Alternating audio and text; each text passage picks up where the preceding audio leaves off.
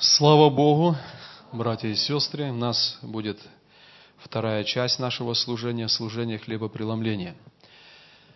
Немножко, наверное, жарковато в зале, да? Но ничего, мы терпим, построим свое здание. Наверное, у нас там будет это по-другому. Большой объем, больше воздуха, больше комфорта. Но были другие времена, когда церкви собирались в частных домах, и была ревность по Богу, было желание встречаться, вместе молиться, когда Бог крестил Духом Святым, когда Бог действовал в дарах Духа Святого. И было очень жарко, было очень некомфортно, но влечение к Богу, оно было сильнее всех этих как бы таких вот несопутствующих обстоятельств. Поэтому пусть Бог благословит. Давайте настроим наше сердце перед тем, как мы будем участвовать в служении хлебопреломления. И обратим внимание на Слово Божье. Я буду читать три места Священного Писания. Давайте начнем с Нового Завета. Евангелие от Матфея, 6 глава, стих, начиная со стиха 24. Новый Завет – Евангелие от Матфея, глава 6, 24 и ниже.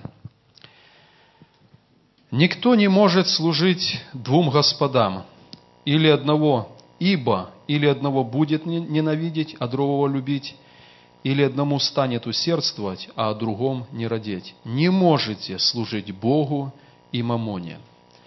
Посему говорю вам, не заботьтесь для души вашей, что вам есть и что пить, не для тела вашего, во что одеться. Душа не больше ли пищи и тело одежды? Взгляните на птиц небесных. Они не сеют, не жнут, не собирают в житницы, и Отец ваш Небесный питает их. Вы не гораздо ли лучше их? Да и кто из вас, заботясь, может прибавить себе росту хотя на один локоть? И об одежде что заботитесь? Посмотрите на полевые лилии, как они растут, не трудятся, не продут. Но говорю вам, что и Соломон во всей славе своей не одевался так, как всякая из них. Если же траву полевую, которая сегодня есть, а завтра будет брошена в печь, Бог так одевает, то кольми паче вас, маловерие. Итак, не заботьтесь и не говорите, что нам есть, или что пить, или во что одеться – потому что всего этого ищут язычники, и потому что Отец ваш Небесный знает, что вы имеете нужду во всем этом. Ищите, ищите же прежде Царство Божие и правда Его, и это все приложится вам. Итак, не заботьтесь о завтрашнем дне, ибо завтрашний сам будет заботиться о своем. Довольно для каждого дня своей заботы. И с этого отрывка, пожалуйста, запомним язычники задают вопрос, что есть, что пить, во что одеться.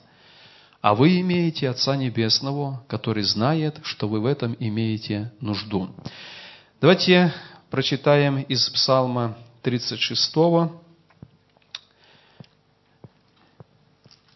36 Псалом, давайте прочитаем стих 25. «Я был молод и состарился, и не видал праведника оставленным и потомков его просящими хлеба. Я был молод и состарился, и не видал праведника оставленным, и потомков его просящими хлеба. И еще одно место Писания, первая книга Паралипоменон, глава 13, последний стих, 14. И оставался ковчег Божий у Авидара в доме его три месяца.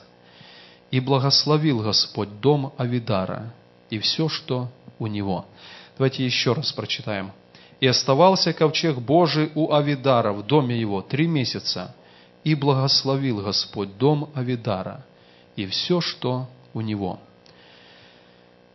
Перед тем, как мы непосредственно поговорим о служении хлебопреломления, о значении пролитой крови Иисуса, о Его страданиях, о Его смерти ради нашего спасения, мы поговорим немножко о том, что отличает нас, верующих людей, от людей, которые живут рядом с нами, от наших ближних, но которые не знают Бога. И мы знаем, что сейчас везде, наверное, в мире, в том числе в нашей стране, особенно последние недели, да, мы говорим, люди говорят о кризисе. Пришел кризис, кризис коснулся финансов, кризис коснулся производства, торговли и так далее. И кто-то когда-то э, вникал в значение слова «кризис» и сказал, что одно из значений слова «кризис» – это суд, суд Божий. И то, что происходит сегодня в нашем мире, на нашей белорусской земле, это не что-то новое. Если открыть Евангелие от Матфея, 24 главу, вы знаете, о чем эта глава, да? В последнее время будут вот такие события. В последнее время будет голод – в последнее время будут войны. Брат будет восставать на брата, народ на народ, царство на царство. И, может быть, буквально последних даже несколько месяцев мы видим, насколько все это как бы с новой такой волной возросло. Это кризис. Это суд Божий совершается на земле. Но что говорит Писание?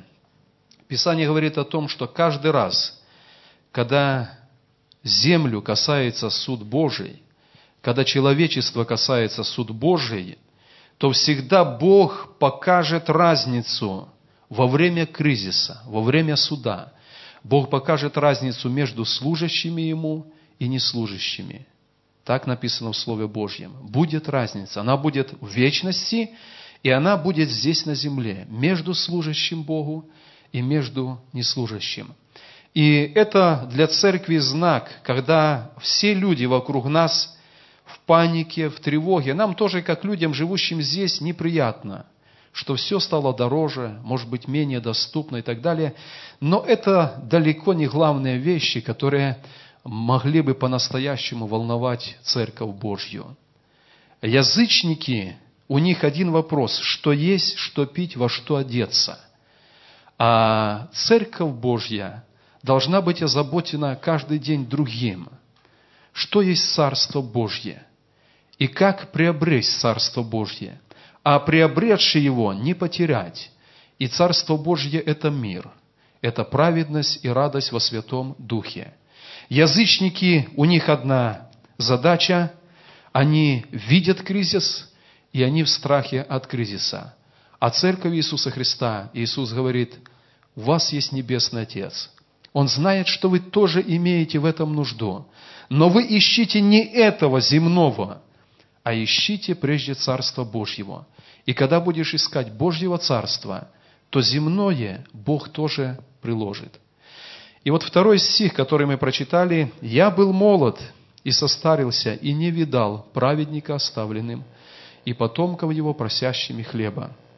Я так рассуждал над этим стихом, и думаю, что Давид был наблюдательным таким человеком, внимательным. Он был маленький, смотрел на жизнь своего отца, своей мамы, как они живут, в каком благочестии они ходят перед Богом. Он вырос, он сам прилепился сердцем к Богу, и когда достиг уже зрелости, состарился, он пишет этот псалом. «Я был молод, и я состарился, и за всю жизнь я не видел, чтобы Бог оставил праведника, и чтобы потомство праведника, дети его, они ходили и просили хлеба. И это Слово Божье. Если иногда нас захлестывает волна этого мира, и мы тоже суетимся, мы тоже что-то ищем, то Давид говорит, я был молод, я наблюдал всю жизнь, и в конце жизни он делает вывод, Бог никогда не оставил праведника – и дети праведника не будут просить хлеба. И на это мы можем сказать «Аминь». Это Слово Божье, оно было действенным в Ветхом Завете, мы живем в Новом Завете, во времена благодати Иисуса Христа, и это Слово Божье, оно не потеряло силу, оно не умолилось. Бог не оставляет праведника. Мы слышим это Слово, и, может быть, слышим его только нашим поверхностным ухом – есть уши сердца, и они должны услышать то, что нам говорит сегодня Господь. Лилию Бог одевает, птицам Бог дает пищу. Я не читаю других мест Писания, я смотрел, вороны, написано, птенцы ворона взывают, и он дает им пищу. Он открывает руку и насыщает все живое. И если он делает это для животных, для птиц, написано, то кольми паче, то есть насколько больше вас. И Христос говорит, маловерие. Человек, приобретший однажды греховную природу и живущий на греховной земле, он очень часто забывает, даже верующий человек, что Бог заботится о нем. Он иногда настолько входит в работу, в занятость, в заботу, что думает, что Бог не заботится о нем. О себе надо позаботиться самому. Но Писание говорит, что Бог заботится. Да, мы работаем, мы трудимся, мы делаем посильное. Не отменился этот приговор Божий для земли, что в поте лица мы будем есть наш хлеб. Это все в силе. Но вот эта чрезмерная забота, которая отнимает мир у сердец людей неверующих, она не наша. Бог знает завтрашний день. У нас сегодня есть пища, мы сегодня пришли одетые, мы имеем что пить, а завтрашний день знает Бог. Довольно для каждого дня своей заботы. Это, наверное, непросто, но верующий человек, достигая определенной зрелости в Боге, он должен научиться доверять себя Богу, доверять свою семью Богу, доверять свои небольшие финансы Богу, испытывать в этом Бога, и Бог заботится о нас. Вот этот стих, который я прочитал из первой книги Паралипоменон, 13 глава, 14 стих. «И оставался ковчег Божий у Авидара в доме его три месяца, и благословил Господь дом Авидара и все, что у него». Давайте поразмышляем над этим стихом. Да, вы помните, что предшествовало тому, что ковчег Божий вдруг оказался у доме Авидара – было время, когда Давид захотел перевести ковчег в город свой. И вы помните, да, поставили на колесницу, повезли, и когда ковчег наклонился, Оза простер руку, чтобы поддержать, но он не имел на это права, он не был левитом, и написано, Бог поразил его. Оза упал прямо там, мертвый. И люди, и Давид, они пришли в трепет, в страх. И Давид сказал, как я могу взять к себе ковчег Божий. И ковчег Божий надо было где-то оставить. И, наверное, так было. Они как раз были напротив дома Авидара. И где оставить? Оставим у дома Авидара, ковчег Божий. Оставили и ушли. И написано, и оставался ковчег Божий у Авидара в его доме три месяца. И стало заметно, Бог благословил дом Авидара и все, что у него. Я как-то читал э, Священное Писание в другом месте и перелистывал страницу и увидел этот стих. И как-то по-особому э, Бог проговорил мое сердце. Если в твоем доме будет храниться мой ковчег, я благословлю твой дом, и я благословлю все твое. Я думаю, что это слово, оно не относится только ко мне, оно, оно относится к каждому верующему человеку. Если в твоем доме, прежде всего в сердечном, если в твоей семье будет храниться ковчег Божий, то благословит Бог дом Авидара и все, что у него. Я не знаю как, но я думаю, что люди вдруг стали замечать такую разительную перемену. Авидар был как все, а вот ковчег Божий остановился в ее доме, и началось благословение. Когда Писание говорит «и благословил Бог Авраама», «и благословил Бог Иакова», то что за этим стоит? Написано, он был великим на Востоке, и люди поклонялись перед ним. То есть Божье благословение, когда Писание говорит «Бог благословил», то это не, не просто так что-то такое, ну, э, чисто духовно и не видно благословил дом Авидара. Я думаю, что, наверное, у Авидара были поля, написано все, что у него, Бог благословил. Одни поля поедает саранча, у Авидара поля целые. Одни стада поражает какая-то болезнь, стада погибают, у Авидара этого не случается. В древнее время люди часто умирали от эпидемий, иногда семьи. И вот где-то в семье это случается, у Авидара нет. Бог благословил дом Авидара и все, что у него, потому что в его доме нашел место покоя ковчег Божий. Дорогие братья и сестры, я думаю, это относится к маленьким детям. Если маленькие дети уже в возрасте, и они осознают, что делают, если они принимают решение быть послушными своим родителям, для них это равносильно, что они берегут ковчег Божий в своем доме. Бог их благословит. Подростки, молодые люди, если не остаются в повиновении родителей, Бог их благословит.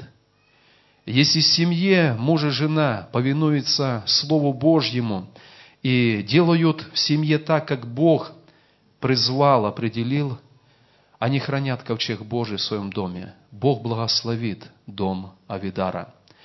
Пусть Господь благословит, братья и сестры, чтобы мы э, две мысли, которые я хотел сегодня сказать, язычники воспринимают происходящее по-своему, а люди, имеющие отцом Бога, должны воспринимать это по-другому. Не заботьтесь, Бог знает ваши нужды. И если мы лично, познавши Бога, принимаем решение хранить в нашем доме Божий ковчег, это Божье откровение, это Божье присутствие, это Божья слава.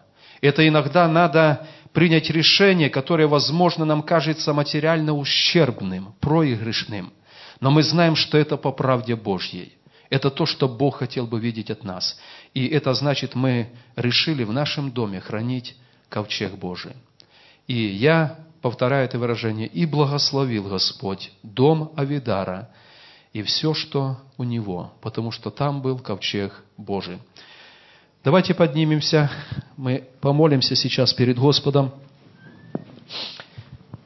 Если наше сердце осуетилось, если мы ведем себя как люди этого мира, если для нас кризис тоже страх и тревога, то мы помолимся, Господь, прости нас. Ты не поменялся, Ты прежний, Ты благословлял отцов наших, Ты благословишь нас. И если мы замечаем, что в нашем доме нету ковчега Божьего, то мы тоже молимся, Господь, я хочу принять в свой дом ковчег Твой, чтобы мой дом – ты благословил, как дом Авидара. Давайте помолимся об этом.